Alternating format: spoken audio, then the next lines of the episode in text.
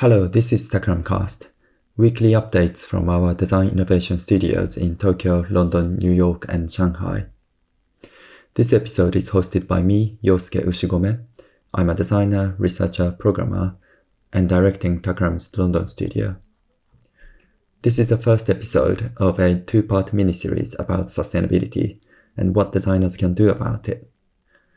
It's our own journey of learning at Takram as we just began an internal carbon footprinting project. In this episode, we interview Maddie and Iz from Seaborne, a New York based sustainability consultancy. We heard a lot about what they do at Seaborne and their journey into sustainability. Hope you find useful. We are interviewing Iz and Maddie from Seaborne. And um, yeah, I'd like to I've got a couple of questions um, that I prepared um, to start the dis- these discussions. I'm super excited about it. All right. So the first question, first one is, um, yeah, obviously, can you, can each of you please introduce yourself briefly? Maybe. If, sure. Thanks oh, for having us. It's exciting to get to talk about this work with you and learn more about uh, Takram and sort of the intersections of our studios. Um, my name's Maddie. I live in the US. I'm based in California. Um, I'm originally trained as a mechanical engineer, which got me interested in design research through working in design consultancies um, and in the healthcare space. Um, now I'm actually working for Seaborne part time doing sustainability consulting, leading client projects, um, and helping us define what the studio is all about. Um, I'm also a design scholar in training, working on a PhD degree um, based on sustainable systems change and something called transition design. So that also informs the work that I do with Isabel and Seaborne. That's great. Isabel? Uh, my name's Isabel, or Is, and I'm originally from Copenhagen, Denmark, but I've lived in New York City for the past nine years. And then I've worked with Garden 3D, which is the name of our collective of studios for the past six years. We can get into that a little bit later, maybe. Um, yep. And yeah, I lead Seaborne together with Maddie, and my role is more focused on operations and the growth of the studio. And then I also work on some internal sustainability strategy. Um, and I put together our sustainability report every year. And then just make sure that we're making progress on our goals and commitments um, as a studio as well. All right. Thank you. Thank you, both of you. Um, so I, I initially got in touch with um, with these two, um, Iz and Maddie, thinking that they're part of Sanctuary Computer. But now Seaborne and then Isabel, you're working for Garden 3D. I think maybe just to kind of give a bit of context, um, this uh, how does this kind of collective of studios work? Which part is kind of in charge of which part of the the practice, etc. If you can briefly introduce that, that would be great. Definitely, that's a very fair question that we've gotten before. Um, so Seaborne and Sanctuary Computer, they're part of a collective of five studios under the name of Garden 3D. So I'll run through quickly through the different studios. Mm-hmm. So Garden 3D consists of Manhattan Hydraulics and 29, which is written out XXIX. And yep. these two are our design studios. So Manhattan Hydraulics is focused on product design, and 29 is focused on brand design. Then we have Sanctuary Computer, which is our software development studio. So that's where we develop websites and apps. Mm-hmm. Then we have Index, which is our community center. And this is where we host classes, workshops, right. and happenings. And these mostly happen online. But we also just opened up a space in Chinatown here in New York City uh, this month in June. So we'll also be hosting some more like in person events soon. Mm-hmm. And then Seaborne is our sustainability consultancy. And this is where we help small to medium sized businesses um, understand their environmental impact of their business operations. So, someone like Maddie uh, will go in and put together a life cycle carbon footprint analysis for the products and services that our clients sell. Mm-hmm. And then mm-hmm. we'll work with the client to find opportunities and put in plans to reduce and mitigate their carbon footprint. And then because we then also, uh, because we are a collective of studios, it's easy for us to tap into design and dev resources to help our clients communicate their sustainability work by creating a page on their website um, or a marketing campaign, kind of explaining uh, what they've done so far and what they're planning on doing. Um, does that That's help nice. a little bit? Yeah, yeah, yeah, hundred okay. percent. So, um, just for example, like, do you? It's do many studios work on on the same project like simultaneously? Is it collaborative or somewhat more feeling individual? Uh, it can be either or. Some right, okay. projects are just design focused, some are design and dev focused, and mm-hmm. some are across the board where we also have mm. sustainability involved. Um, so it's really fun. It keeps things very fresh. Um, yeah, so it, we have client projects of all sorts. Mm-hmm. That sounds that sounds super exciting. I think, um, yeah, yeah, I think I, I, I know what it feels like now a little bit better. all right.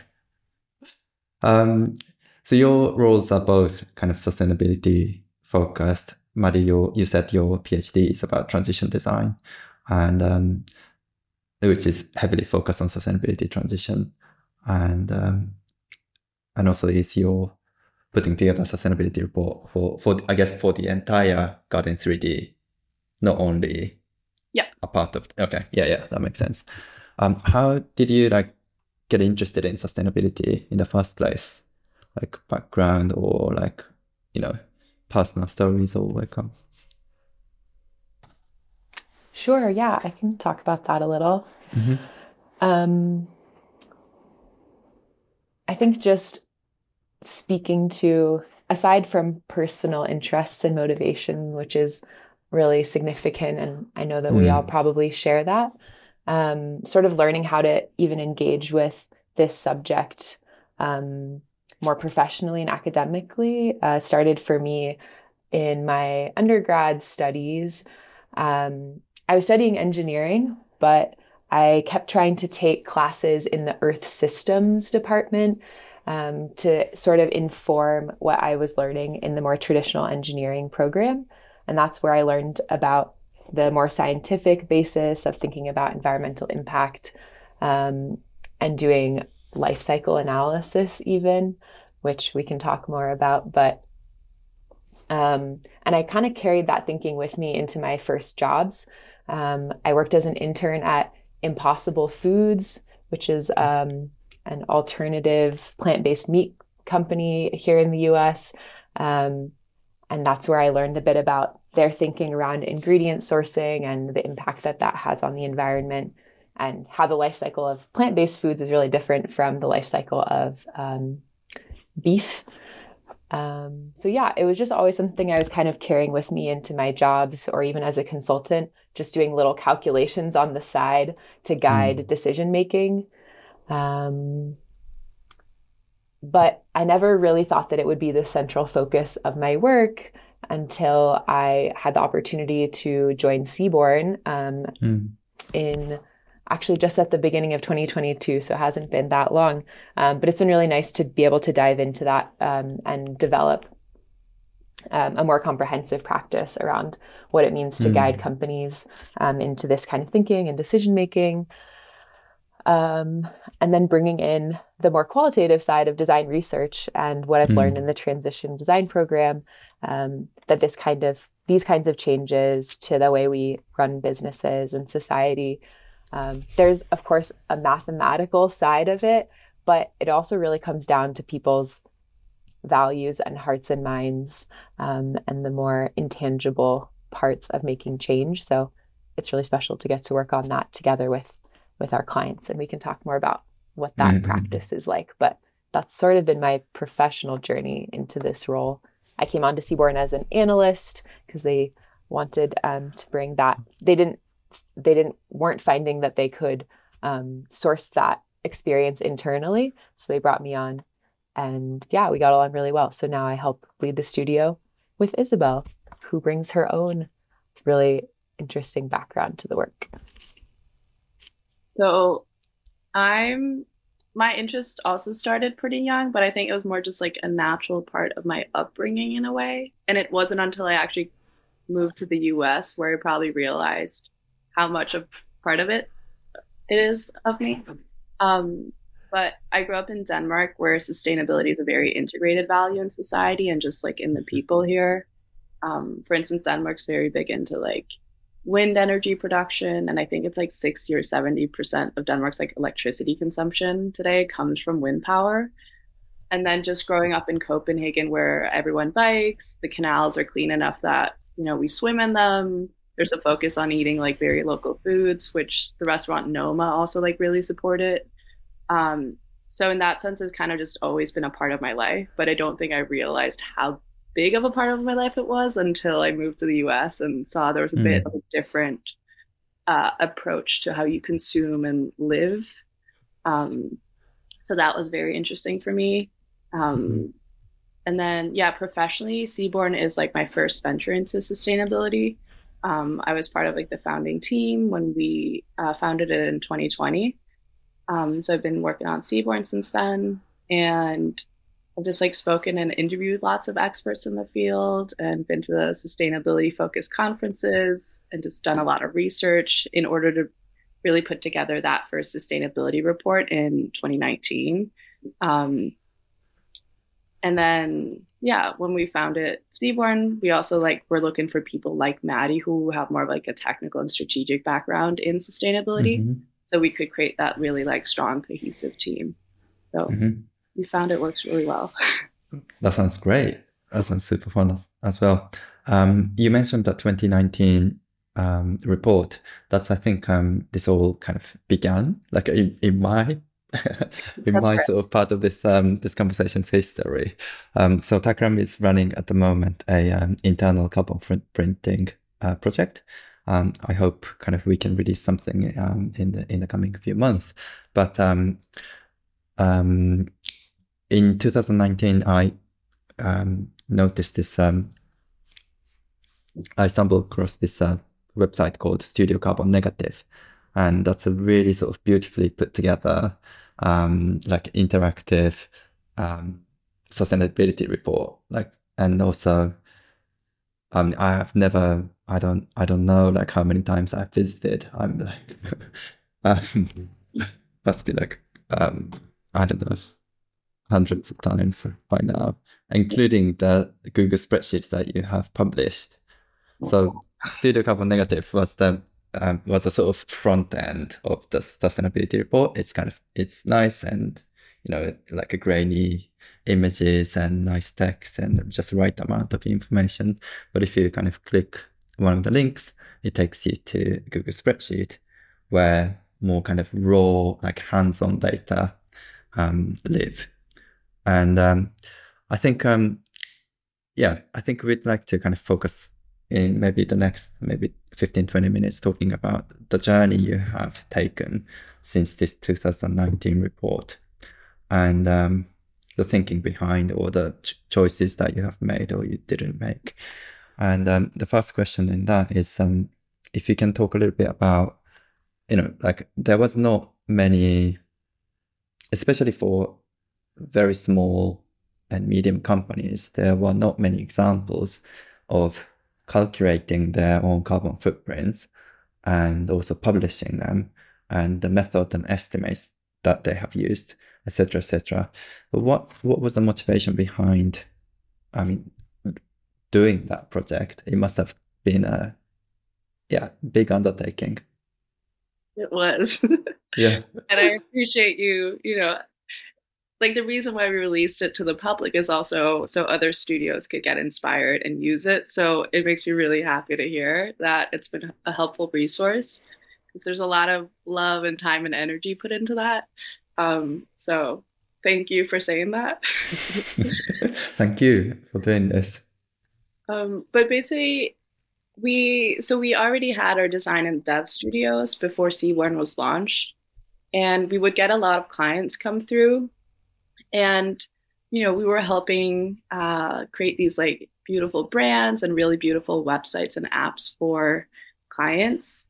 Um, and I think there was just at one point we were in the studio one afternoon, and I think we just like been on a client project or we just had this conversation where we we kind of thought that we were part of the problem in you know supporting these brands selling products that the world probably didn't need.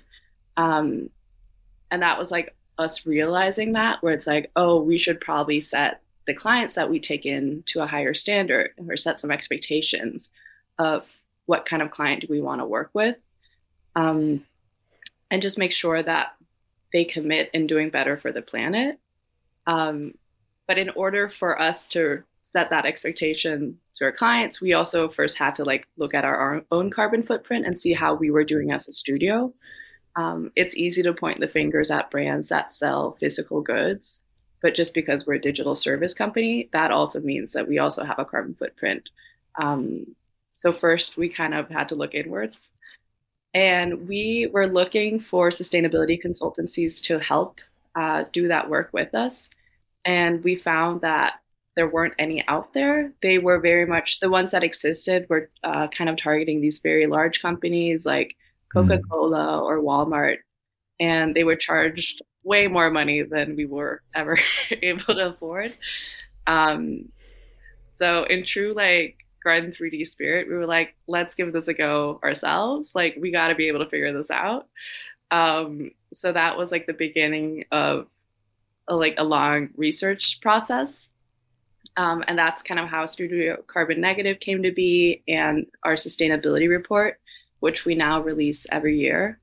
Um, and then once that was out, we realized that we could help the clients that we take on with this type of work and other other studios that look like ours of the same like mm. small to medium sizes and like what we call more like modern companies as well. Um, so that was kind of the whole the first baby steps of Seaborne and that mm. how that all came to be. Nice.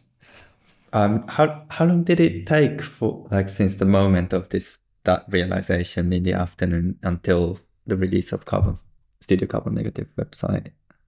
I think it was it felt pretty quick. Like there was some momentum there. This mm. was hmm. also there was a a period of time in New York where there were a lot of startup brands that had a lot of VC backing and the branding looked very similar. They all had ads in the New York subways and plastered all around New York. So there had been this like period where it was just like it felt like every week there was a new brand launching and mm. we were just mm. like trying to keep up. Like business was great and we were trying to keep up. But then we just had that moment where we're like, wait, we gotta like pause and be more intentional about how we also do our business. And I, I think as soon as we had that conversation, until like we put, it was like the next day we started working on it, and then mm. it probably took like we're a small team, so it did take us like a few months. I remember Hugh and I went to a, a sustainability conference and we were the only two people not in suits. Like everyone came from very like corporate America, and I think Hugh Hugh was the founder of Garden 3. He like wore his like Kilimanjaro outfit, nice. and I remember someone coming up to to us being like, "You two are the only people who look like you actually care about sustainability." um, so it was us like trying to navigate what does this even mean, and what does it mean for a company of our size. Mm. Um, so that was like what that research period looked like and us just like reaching out to you know people we saw post on medium that was mm. like the main platform back then and you know people have just being very generous with their knowledge and learnings in the space um, so there's a lot of people to thank as part of this process um, but yeah i will say like one strong thing about garden 3d is once there's an idea that people are excited about we move very quick on it. That's good. That's nice. So, like you talked about, like a, the the reaction from the people at the conference, but like, what about the sort of wider community? Were there kind of any reactions, like looking at the website and Medium posts, etc., etc.? Yeah, I would say it was overwhelmingly like positive. We had mm. o- other studios reach out to us um, and feeling what we were also feeling coming out of this or being in this like um, period of time where all these uh, brands were launching all the time.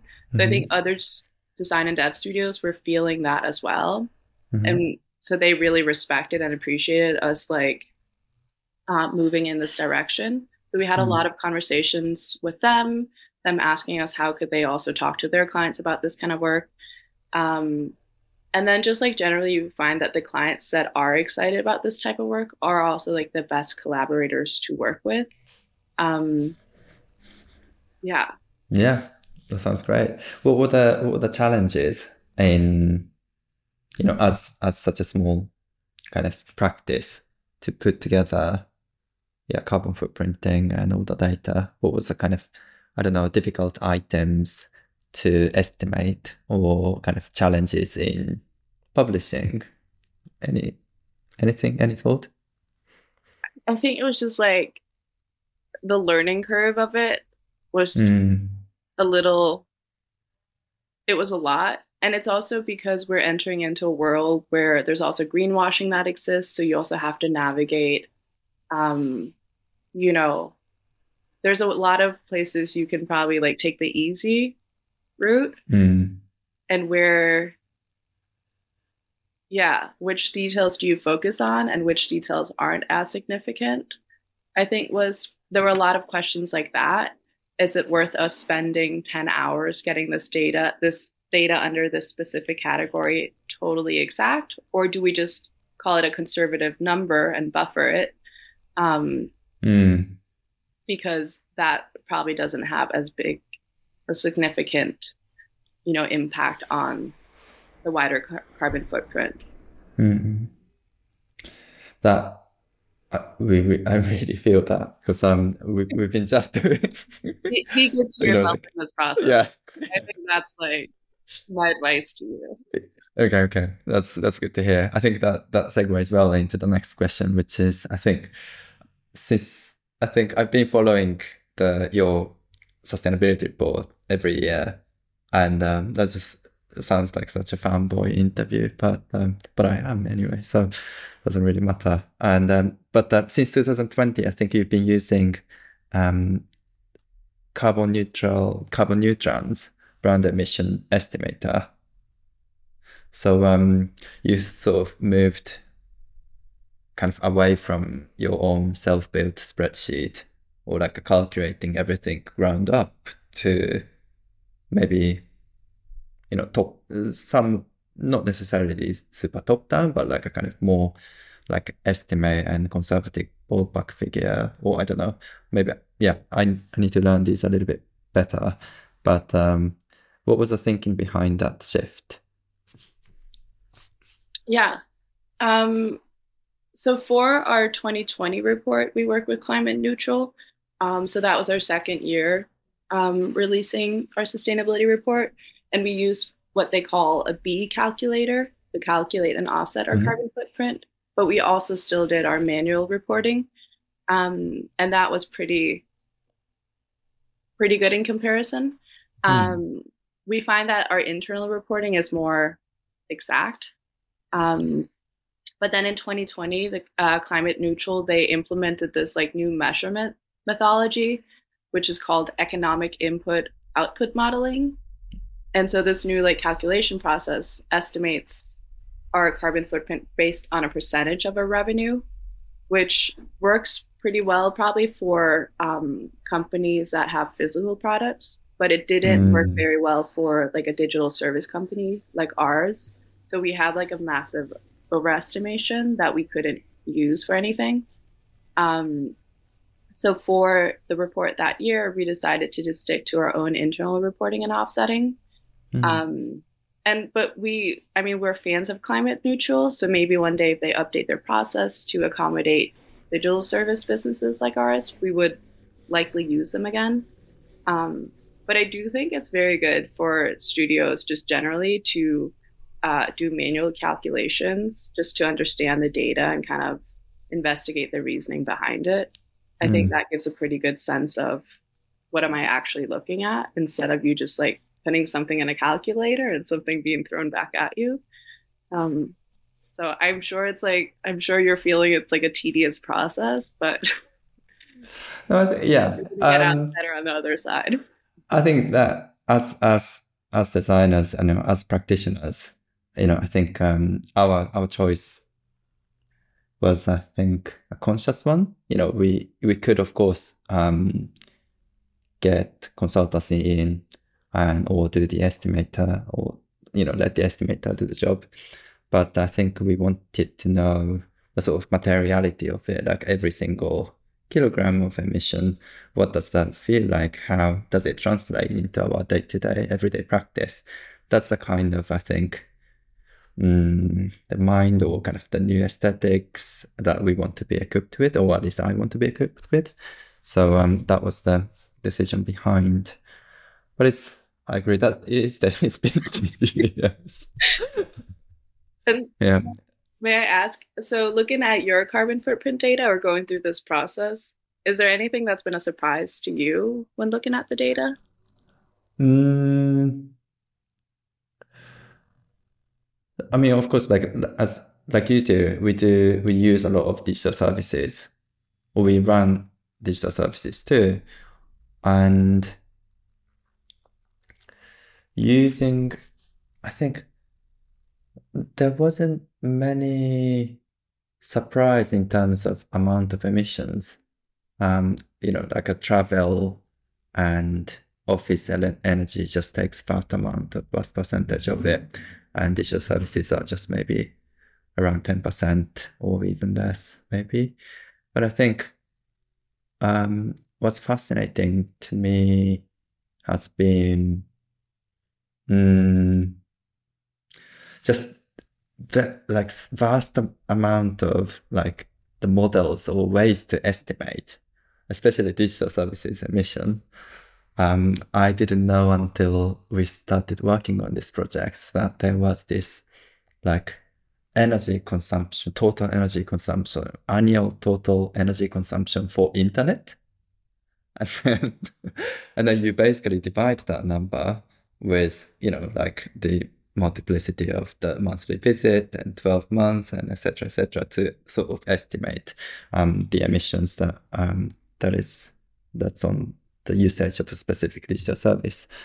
And um, I've been sort of fascinated by by yeah by those like different methodologies and stuff. It's it's super super interesting. What was your kind of surprise in the five years of reporting? I mean, our worst was probably when we were traveling a lot. We had um, we had a client with factories in China, which meant that one of our team members had to fly to China a lot to talk to the hardware people over there in order mm. for it to work with um, the operating system we were building. And it was just all the like those flights. That was a large percentage of them. Um, yeah. Yeah, but I mean, during I'm, during hmm. COVID, mm. when we all started working remote, that you know was very good for our carbon footprint in that sense. Yeah, hundred percent. Yeah, yeah. I mean, having um, we used to before COVID, we used to have a kind of almost like a monthly or bi-monthly travel between London and Tokyo, and um, not like many members traveling every month, but like one person um, on average, and then that is now, yeah, I think in the past. We're now kind of restarting, rethinking to, yeah, I think to restart that kind of cultural sort of, how can we sort of sustainably um, encourage people to meet different cultures and also interact more meaningfully with people from different locations, you know, different studios um, that we had. Um, Even that's at, uh, oh, hmm? Go no, ahead. at our studio, we also have a policy where it's if you take a train instead of a flight, you get an extra day of work off to kind of compensate for that. Um, nice. So we're trying to also create policies internally to encourage mm-hmm. more sustainable travel. Mm. That sounds like a great idea. Nice. I think that's uh, that's definitely we we talked before recording. I think we talked about how easy it is to travel around Europe, and um, that's uh, that certainly applies to Europe and uh, part of the US. I think, um, yeah, but yeah, I think that's definitely something to learn. and, uh, all right, so I think since um, I guess um, the the 2019 report the impact of it has sort of mm, maybe created the sort of foundation for Seaborne to be created, founded, I guess. And um,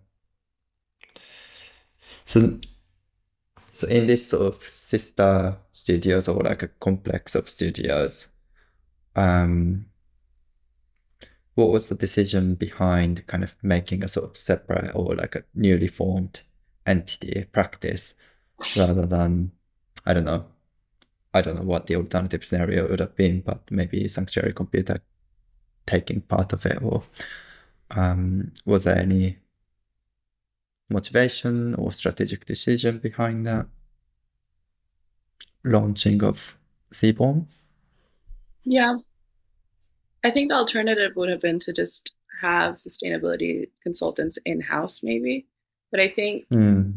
it just the reasoning for it was it deserved to stand on its own. And we have designers and developers as part of our collective. So we also know we're able to create a brand and you know a website that speaks to studios that look like ours, which we found didn't exist out there um, the sustainability consultants consultancies that we found were kind of like old uh, like an older type of company uh, or appealing to like companies that didn't look like ours. Um, mm. so i think that was important. Um, yeah. Maddy do you have anything to add to that yeah, I think what I would add is also that perhaps as a result of making Seaborne a standalone, and really not that alone, but making it a thing that's discrete from the other studios, is that it makes it a little easier for us to tell our own story about what we're doing and why. Um, and that's a big part of the challenge actually of getting this work out there is that um, most of the clients that we've worked with this is the first time they've ever hired a sustainability consultancy. They don't even really know what it means. And so that's a fun thing to work with them on figuring mm. out what it means and what they need. But that being able to spin off a little studio and say, this is what we're about. We do these kinds of services. This is our story. I think it helps mm. people to find us and helps people to have something to hold on to um, in this sort of intangible world, sometimes of service uh, consulting. And as a result, what I think is cool that our clients at Seaborne have been a mixture of existing Garden 3D clients. Mm-hmm. And that's really nice because they trust they trust us inherently because they've already seen our sister companies do great work for them. And then we can add this dimension to the relationship. But what's also really exciting is we do have we have had clients who are not existing Garden 3D um, clients, and so we are starting more from a blank slate and saying, "Hey, this is Seaborne. This is what we do. Oh, by the way, there are all these mm. other services that we can use to make this work more effective." So um, that is nice that we are. Mm I hope we can also grow in that direction so that Seaborne is bringing new energy into the collective and bringing in clients who have unique and interesting problems that everyone mm. else can engage with across the board. Um, because mm. it is the designers and developers in the other studios, they do get excited when they get to collaborate with us, um, mm. helping our clients tell their stories and make strategic nice. decisions. That sounds great. I think, um, you know, since um, since since I became interested in sustainability and kind of started working on this um, area, I think um, you know people's perce- perception can vary, and sometimes the work related to sustainability is seen as past maybe tedious or you know cumbersome. You know maybe it's adding extra step. You know for you know every emission number has to go with every accounting number and etc etc you know like um, that can be seen as a, a somewhat sort of burden or something that should be done in the side. Um, whereas what you're practicing and embodying is that it's it's actually a thing and you can tell your own story and actually you're also bringing in other clients and um, community members along into your existing community, which which sounds amazing. That's that's um that's great. The next the next question I was going to ask was, you know, um, has it you know the has the client portfolio shifted? But clearly seems to have, and um, I was I was interested in uh, but the um, particular part of your sustainability report where you mentioned client approval framework and um, as you also mentioned earlier that uh, you know like this um, yeah wave of brands you know selling you know products that we might not necessarily need etc etc or like we have a lot of discussions around that um, in the studio too across locations. Um, if you can talk a little bit about that that'd be super cool. Yep yes. So if we get a client coming to 29 Manhattan Hydraulics or Sanctuary and they want some of their services, we we always ask them if they have any sustainability work or commitments in place. Um, and if they don't have any, we ask them if we ask them to invest in some sort of sustainability work, whether that means working with Seaborne or an external partner. Um, and we ask them to do that in order to work with our design and dev stu- uh, services or studios. Um, and we've proved this has proven that to be a very efficient way to kind of weed out clients early who aren't aligned with our values. Um, so the clients who have sustainability efforts and strategies in place or are willing to work with a sustainability consultant, they we we feel that they respect us a lot because of this requirement. Um, mm. So it feels really good when like, you know, we get a new client email in, we tell them, hey, this is how we run. Also, by the way, how are you thinking about sustainability in terms of your business or product? Um, is that something you need help with? Can we recommend someone? Like, kind of set those expectations to the client. Um, so that feels really good. So internally, we have something called a moral compass, which mm-hmm. is kind of our client approval framework to ensure that we aren't working with clients who are like environmentally irresponsible. Um, and we've actually turned down like hundreds of thousands of dollars in potential work because of this framework. Um, and this is like uh, we've turned down uh, leads that didn't meet our like moral requirements for taking on new projects. Um, so there are different categories within our moral compass that we can kind of point to or uh, or check um, to see if the client is under those categories or not. Um, mm. And that that would be like a client that has a very like uh, hyper consumerist product without like a valid sustainability initiative in place, or or brands that are very like hype or desire driven, like a short uh, mm-hmm. uh, time span, or someone who's like obviously greenwashing, or what we call like premium mediocre. So uh, brands where the only value or innovation is kind of just like great branding or aesthetics. Um, so that's kind of what our moral compass looks like. That's the sustainability portion of it, and then we have other categories as well. Um, right. But then on the other side, we also kind of encourage, in order to get more clients that are aligned with our values, we also offer an innovators discount of 10% so if you work with Seaborne, um, you get 10% off our design and dev studio uh, services um, mm. because these are the types of clients we want uh, to be working with. So we're hoping that also encourage them to reach out. That's super interesting. I think it's fascinating that you have like multi kind of levels of mm, approaches that you take to yeah, taking clients with the journey together. And um, I, f- I find that's extremely important. Um, nice. Um, like when you when you like work for a brand for the first time and then do like sustainability policy in like put those sustainability policies in place, how do you track your impact like six months later or even like more than one year later? Because as consultancy, we often have whether or not it's about sustainability, you know, we submit our ideas and prototypes and sometimes production ready thing to the client. And then, you know, six months later, something that we we have never seen before, like come out or even you know not coming out, and we don't know what happened to what we have delivered. And it's I find extremely difficult for us to assess and track, keep track of what our impact is um, to the client and at large to the society. Um, if you have any kind of like thoughts on that um, or angle as a sustainability consultancy, that would be appreciated. Maddy?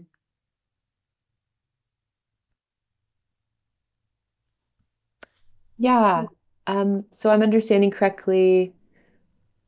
Are you're referring to sort of when um, when there's a disconnect between what you think you're doing and working with the client and when what actually happens is yeah. not what you thought? Yeah. Yeah, yeah a bit? I think so. Yeah. Yeah. Um,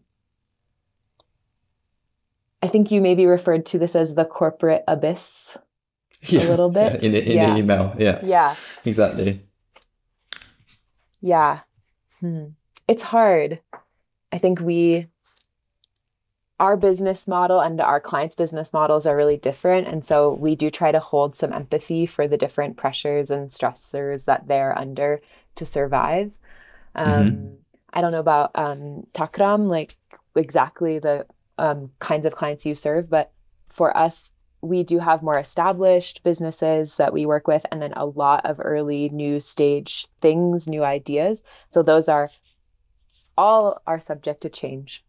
And mm. that's why they bring us on, right? Because design is about bringing new things into the world. But um, a strategy that we have been working on somewhat organically is trying to build a culture of thinking um, in these terms of sustainability frameworks within the client teams. So when I work on projects, um, maybe my point of contact is the CEO and the head of operations. But I want to touch and get people in to meet as many people on their teams into at least one meeting with us and during the course of the engagement because I want the whole team, as many people as possible, to learn about this process and learn about um, why this work is important. So that's, and I think it's really fun because you start to meet new people and you get their perspective. And maybe you bring a designer into the conversation on the client team and they actually had no idea that this work was being done. And suddenly they're adding something to the conversation. So my hope is that you kind of talked about what happens when we use sort of leave an engagement or something happens after the fact and it's different those people are going to be around every day in the client organization and so they're going to be asking the questions they're going to be raising their hand in a planning meeting so even if they're not experts i want to get as much visibility of this work in client teams so that there's um, people who stick around who remembered that conversation we had three months ago even when i'm no longer there hmm. Does that answer the question? Yeah, yeah, yeah, yeah, it does. Is do you have anything to add on that? We also do when we end an, uh, a project with a client. We also tell them, "Hey, we'll check in in three months or six months," mm. and we hmm. also offer to be their accountability partner long term, however they want that to look like. But it's in our best interest that the client succeeds with the work also after we're done working with them. So it's really important for us to kind of keep that long term relationship, whether that's like us just checking in or an active engagement. But yeah, but people yeah. who do this kind of work always are, as I said, like kind of the best clients to work with. So we're also mm. just curious to see how they're doing on their pro- progress. Mm-hmm. That's great. That's that's so cool. I think um, um what Maddy said like early on um when we just began recording um I think it's it's still still stuck. It's a, it's also about it's both about data and also about you know people's emotion and how they feel and stuff like that. That's um yeah I don't know. I think um. Mm,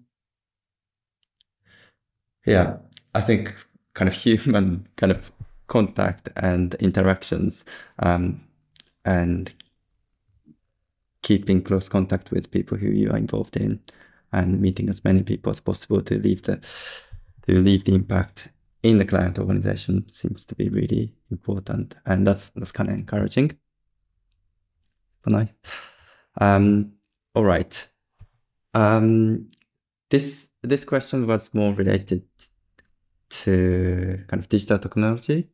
Um, when I was still thinking that I'm interviewing sanctuary computer, but maybe you can answer this too. Um, the landscape around sustainability in digital products, how they might be shifting in the near future, especially with the you know with the emergence of large language models or other technologies that eat a lot of powers, energies and are digital products becoming more and more sort of energy hungry and therefore something that we should be mm, yeah keeping an eye on yeah well i think what I try to keep in mind, and it comes back to the work that we do with clients, and and you mentioned this as well, um, learning about the energy um, budget of the internet. Um, mm-hmm. So we mm-hmm. do try to shed some light on that with our clients, less in the what it takes to build their products if they're making food mm. or something like that, but more when it comes to looking at their um, scope one and scope two emissions, um, right? The energy that they use and the energy that they buy. But I guess what I'm encouraged by or what I keep in mind is this idea that all information has a physical form, right? That idea is hard to grasp. But I think that we're seeing greater appreciation that that's true as mm-hmm. we all get deeper and deeper into the sort of digital era. So I hope that that concept can be taught, and I hope that you know the kids of tomorrow all mm. are starting to understand that that information is so ephemeral and intangible but it does live somewhere it does exist in a physical form and that physical form is wrought from the earth yeah anyhow i think yeah we i think we used the wrong metaphor of cloud around maybe absolutely. I don't know, 15, 15 years ago or something absolutely yeah. so while this isn't my personal area of most expertise and passion. Like I said, getting that idea out there that this infrastructure that we need to run these things is really real.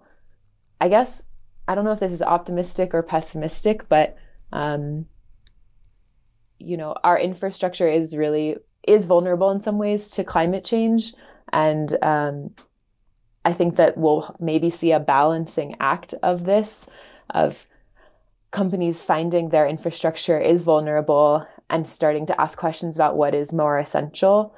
Um, mm. How much energy do you need to run your company and what at what cost?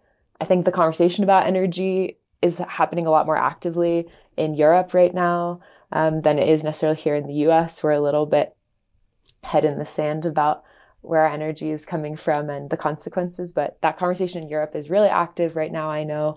Um, and so that hopefully is also prompting people to think about where how all these digital technologies are being powered. So mm. Those are my and also thoughts. like yeah. yeah. And also I think when it comes to the background of data and information, I think it's not only about energy and how the data is um, taken, being sensed, privacy issue, or a labor issue when they are employing a bunch of people to tag those data, etc., etc. All these, I think, come together, and the, the important thing seems to be like the, the physical consequence of having or browsing the internet and getting information in front of yourself. I suppose. Yeah, that's super interesting. Yeah. Mm. And there's hmm. more, I think there's, I'm encouraged by some of the conversations that are happening about, um, yeah, the reality of the mining that is going on and that we need to accelerate in some ways um, if we're going to keep up the current trends. Um, so, yeah, you, as they say, you can't mine your way out of a climate crisis. So we're going to need yeah. more recycling and other kinds of innovation. But I also believe that we have a lot of the technologies that we need. We're just not applying them um, yeah. in the right frameworks. But that's maybe Same. another conversation. That's a that's a whole new, I think, sustainability transition episode um, in the future. But yeah, um, I'm all up for it. Um, what are your? I think yeah, it'd be nice to get some closing notes. What are your personal ambitions um, in the future? In maybe coming couple of years, maybe. How do you want to kind of grow your sustainability rated practice? I'm sorry, Maybe sorry. Um, well, I definitely want to want Seaborne to grow and just get the word out that we exist, and also have more conversations like this. Expand our network of studios that share the same values. Like this is how information gets out. We learn from each other, um, and just kind of work towards a culture where it's normal, where it should be like the standard that any company that's being launched today has sustainability as their core value. Like that for me would be such a moment of success. Um, and I also think as consumers, we have a lot of power, which we should use. Um, and then more on the personal level, level, I'm very interested in creating communities. So both in the sustainability world, um, but also outside. Um, and I just I love facilitating communities and kind of observing how people interact with each other in that space and the conversations that are had. Um, I get a lot of energy from people who are excited about life and solving challenges. So just being around that type of environment is really good for me. Um, and just as a side note, I also run like a chess club and an art community program in New York. So nice. community is something I'm experimenting with in a lot of different ways. Um, so that's something that makes me, yeah, very excited, I would say, and something I also just hope to learn more from and expand on over the next few years. Nice. The chess club sounds amazing. have one in London one day. Yeah, one day. Maddy? Uh, yeah, I suppose it's been really exciting to even watch over the past year how we've gotten better at doing this work and how much we've learned from our clients. So, getting better at educating them and supporting them along the journey of implementing real change in their organizations and how they work. So, I'm excited to see some of the seeds that we've planted maybe grow into real impactful initiatives over the next couple of years. Um, personally, I feel grateful that I get to work on sort of these trying to make these abstracted systems change into tangible initiatives and tangible um, projects. So I want to keep doing that. Um, but also, I would love to see my practice evolve to be working maybe a little more directly with the living world and with nature. Mm-hmm. That would be the dream is working on systems, change problems, um, but also getting keeping my hands dirty and um, building communities or spaces um, in real life, like Isabel said, things that impact the area right around me, keeping those in balance. Thank you. That's um, that's amazing. Um, I think that's also a great place to finish this conversation.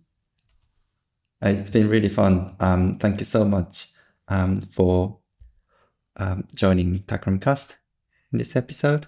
Um, I think I'm sure there's going to be kind of other places, opportunities, perhaps even projects where we can talk to each other or collaborate. So um, I'm looking forward to that. Um, if any of the audience is um, interested in what Seaborne is doing, I think um, it'd be yeah, it's it'd be great if kind of we can spread the word in the in the audience in Japan and elsewhere, um, wherever the audience is of this podcast. All right. So if you have any questions, um, hashtag Takramcast post, and then we can we try to kind of pick those up and then answer those questions or start having the conversation. All right. Um, thank you again, Isn't Maddy? Thank um, you for um, having us. Thank you so much. This was really fun. Great. All right. Um, so until the next one. Bye. Bye. See you. Bye.